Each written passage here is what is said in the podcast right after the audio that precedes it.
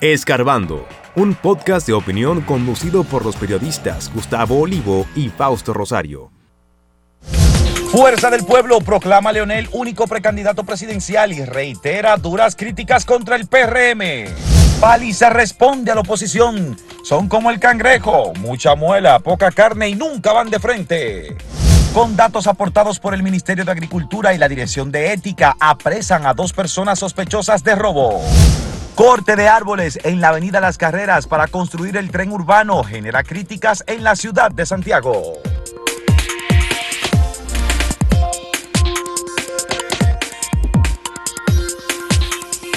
No había que ser adivino para saber que el partido de oposición Fuerza del Pueblo, que fundó y lidera Leonel Fernández, iba a proclamar como único precandidato, que en los hechos es candidato, luego hay que formalizar, al doctor Leonel Fernández Reina, que ha sido tres veces presidente y que precisamente abandonó las filas del Partido de la Liberación Dominicana porque él argumentó que en el octubre de 2019 se le hizo un fraude con un algoritmo para quitarle la candidatura por la cual él quería competir para presidente en 2020.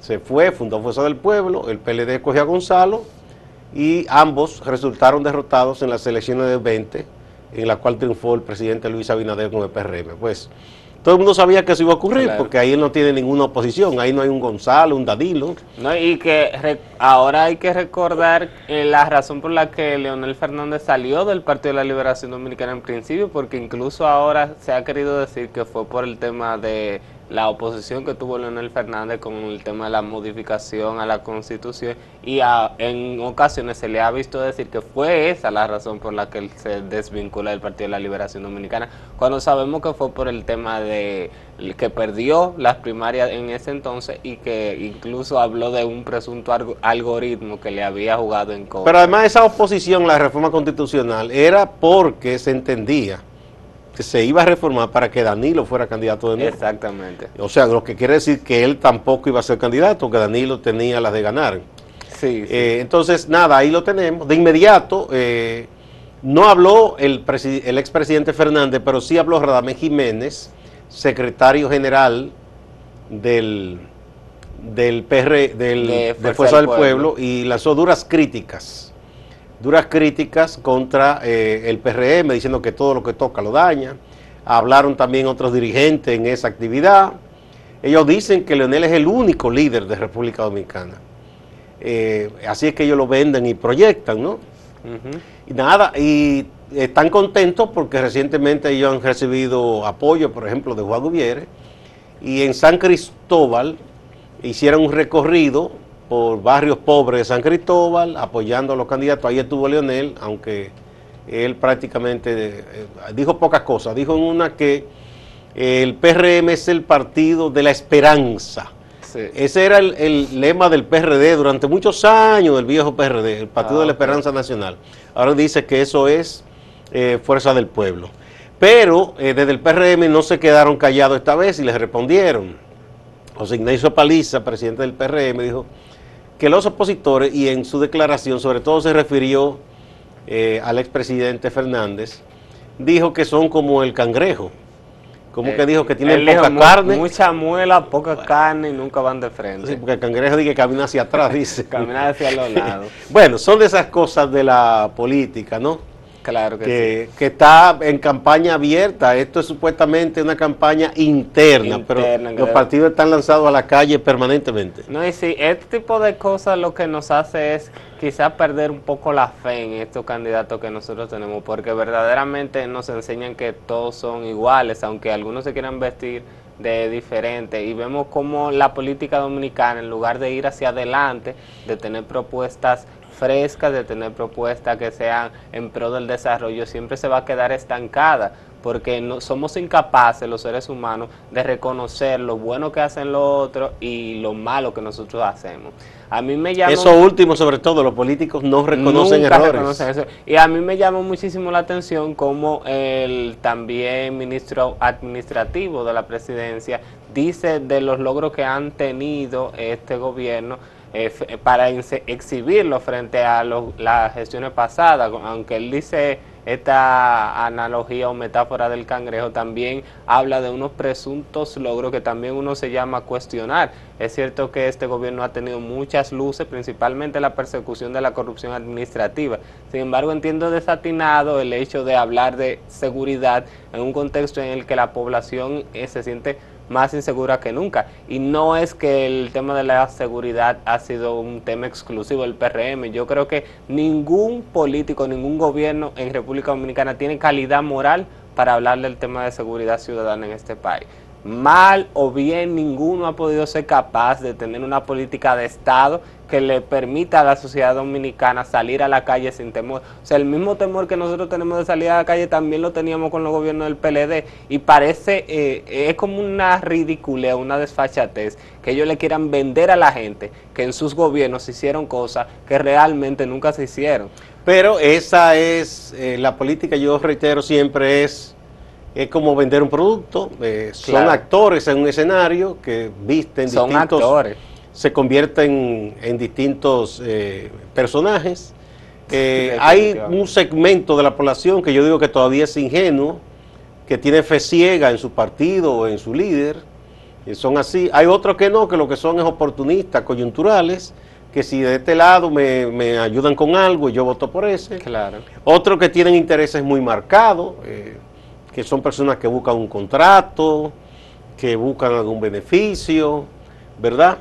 Eh, y están los grandes aportadores de dinero para la campaña, que tampoco son de nadie en exclusivo, sino que eh, ponen dinero en diversas canastas a la espera de que luego se le devuelva con algún tipo de beneficio. Ellos invierten en, varias... Esos son los inversiones, eso es lo que llaman rentismo en la política, porque hacia abajo entre los pobres está el clientelismo, que es que reciben alguna dádiva, alguna cosita, a cambio de eh, ese voto. Y no es porque sean leales a ese partido o a ese presidente o a ese líder. No, ellos son leales a, leales a su situación. que, cualquiera que llegue al gobierno les ayude. Exacto. El propio Leonel Fernández en un momento lo dijo cuando él comenzó a ser desplazado en el PLD por Danilo. Que sea como que quien tiene el sobrecito, que firma los decretos, que ese que se convierte en líder en este país. Es triste esta realidad, pero es así. Eh, hasta que aquí las fuerzas alternativas, que hay varias propuestas que le usan interesante, ahí tenemos opción democrática, eh, por ejemplo, Frente Amplio, que ha dado espacio a personas jóvenes, eh, a ver si se abren camino y, y en algún momento pueden ser los partidos de principalía en República Dominicana. Hay varios, también está Patria para Todo, que es un partido que tiene un principio interesante, que Patria para Todo se niega a recibir dinero de los contribuyentes a través de la Junta. Es el único partido que se niega a eso. Oh, oh, ¿Y entonces de dónde tendrían los Ellos obtienen los fondos de sus propios miembros que aportan o hacen alguna rifa o algo. Esos son de las cosas, ideas interesantes que están ahí, pero la gente casi no, lo, no las conoce. Pero bueno. Eh, vamos a ver, se supone que la, campaña actual, Jesús, debe estar más dirigida a las elecciones, eh, primero internas, ¿no? Porque ahora están compitiendo diversas personas para ser candidatos y candidatas para cargos del Congreso o de las municipalidades. Y luego enfocada a esas elecciones municipales que serán las, primeras en febrero. Para luego en mayo entonces eh, celebrar las presidenciales y congresuales. Vamos a oír muchas cosas de aquí a allá y gente que se va a pasar de un lado al otro. claro, la campaña Ahí actuó lo del joven que le dicen el boli. Sí, sí, exactamente. llegó con el PLD y le juró lealtad a Danilo, ahora se juramentó en el PRM. Bueno, vamos a una primera pausa y a mostrarles a ustedes el sondeíto de hoy. Controversia que han hecho pública Roberto Salcedo y Domingo Contreras. ¿Quién dice la verdad, piensan ustedes? ¿Domingo, Roberto o ninguno de los dos?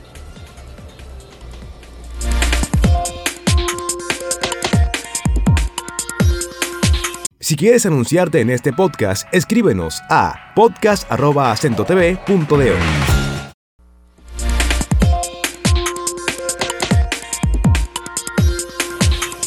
El Ministerio Público solicitó ayer a las 12 del mediodía aproximadamente solicitud de medida de coerción en contra de dos personas que están siendo investigadas por algunas irregularidades o fraudes que se hicieron en el Ministerio de Agricultura. En ese sentido a ellos se le acusa de asociación de malhechores, desfalco, también coalición de funcionarios, fraudes y crímenes de alta tecnología. Y presuntamente ellos sustrajeron de las arcas del Ministerio de Agricultura alrededor de 4 millones de pesos. Esta denuncia la hizo el propio Ministerio de Agricultura y la pasó a la Dirección General de Ética Gubernamental e Integridad, la DIGEI, y esta es la que posteriormente pasa el expediente al Ministerio Público.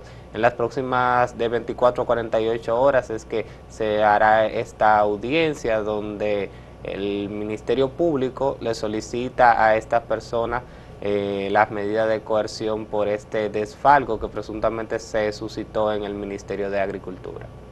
Mira, eh, aquí hemos llegado a un nivel de corrupción en este país en los últimos años, que como en este caso se trata de 4 millones de pesos, cualquiera diría, ah, pero eso es nada.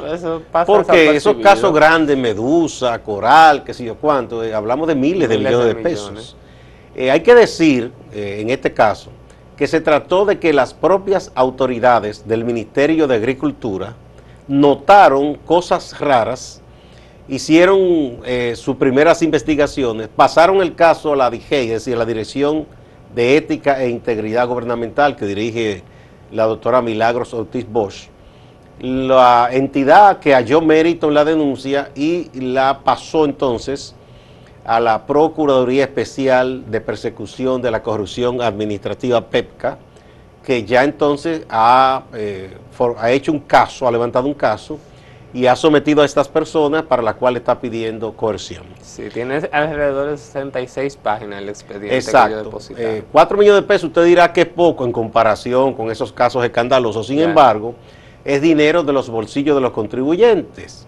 Más en un ministerio como Agricultura que su responsabilidad es velar y alentar la producción en el campo dominicano, que no es fácil el trabajo del campo. Eh, siempre hay que recordar que usted se sienta tranquilo aquí en la ciudad en una mesa a comer y esos alimentos costaron mucho sudor y esfuerzo de alguien que madrugó muchos días, que pasó penurias para producirlos. Y lamentablemente el campesino es quien menos gana muchas veces con la producción de alimentos, pero tiene amor por la tierra y sigue ahí. Ah, de manera que es un, aunque la cantidad de dinero es relativamente pequeña, es un crimen grave. Si se logra comprobar que estas personas cometieron esos ilícitos deben ser condenadas. Como cualquiera que se robe desde un centavo hasta un millón.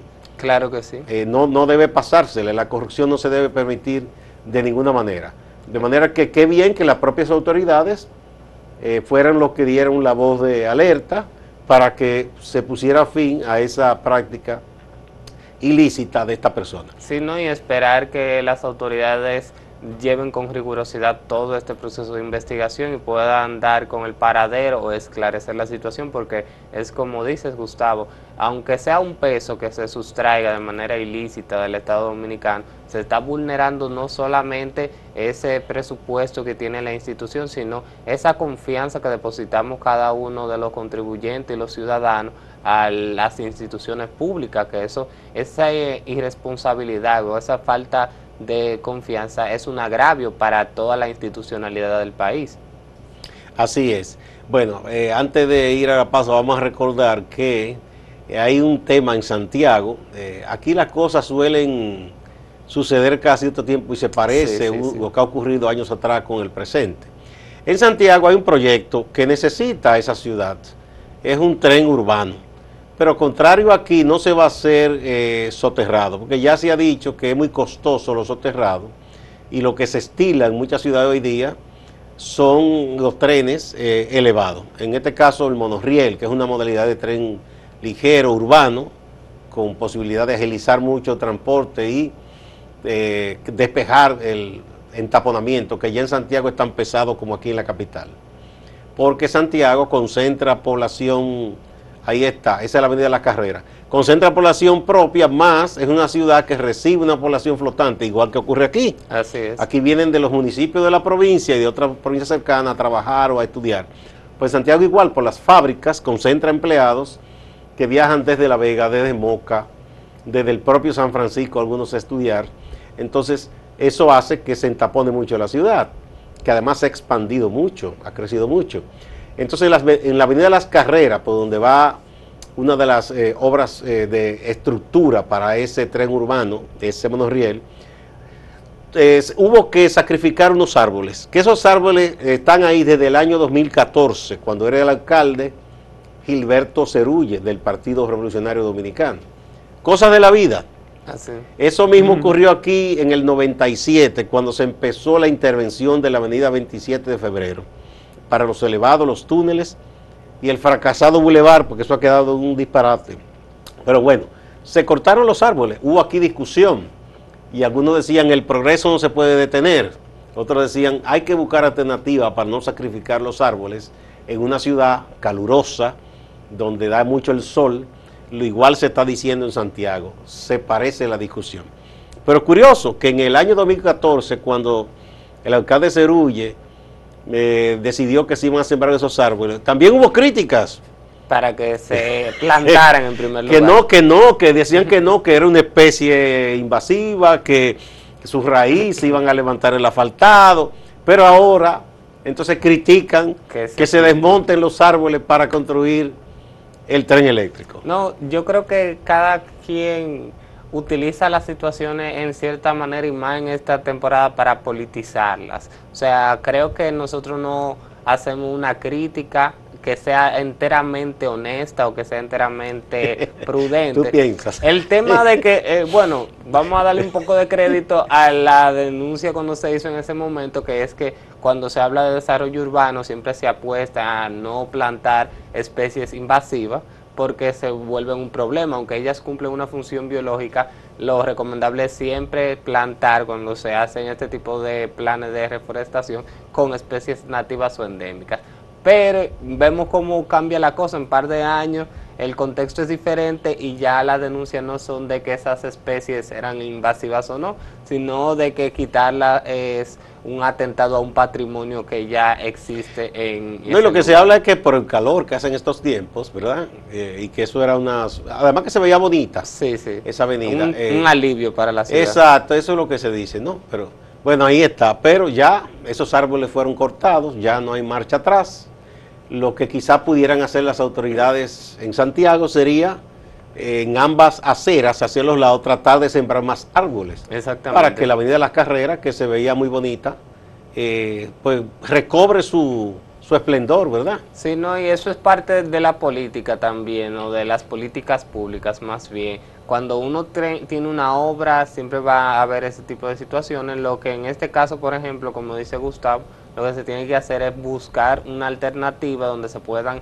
reforestar estas especies, donde se puedan plantar de nuevo estos árboles para que la ciudad no tenga ese atractivo y evidentemente que cumplan esa función biológica de, digamos, de aliviar la ciudad con todos estos niveles de contaminación que ya de por sí genera una urbe como un Santiago o como lo haría en el Gran Santo Domingo.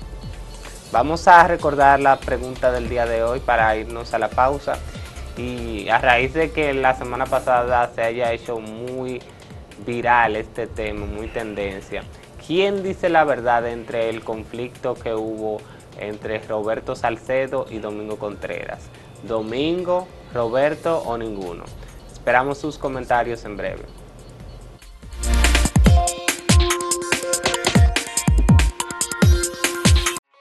Síguenos en redes sociales, arroba acento diario y arroba acento TV.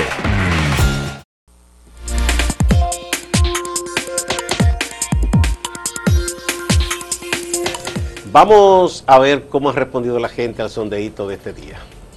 Aquí en el portal tenemos que el 47.51% piensa que Domingo Contreras es quien dice la verdad en esta polémica con Roberto Salcedo, su ex compañero de partido. Entonces, en segundo lugar están los que dicen que es Roberto con 27.03%.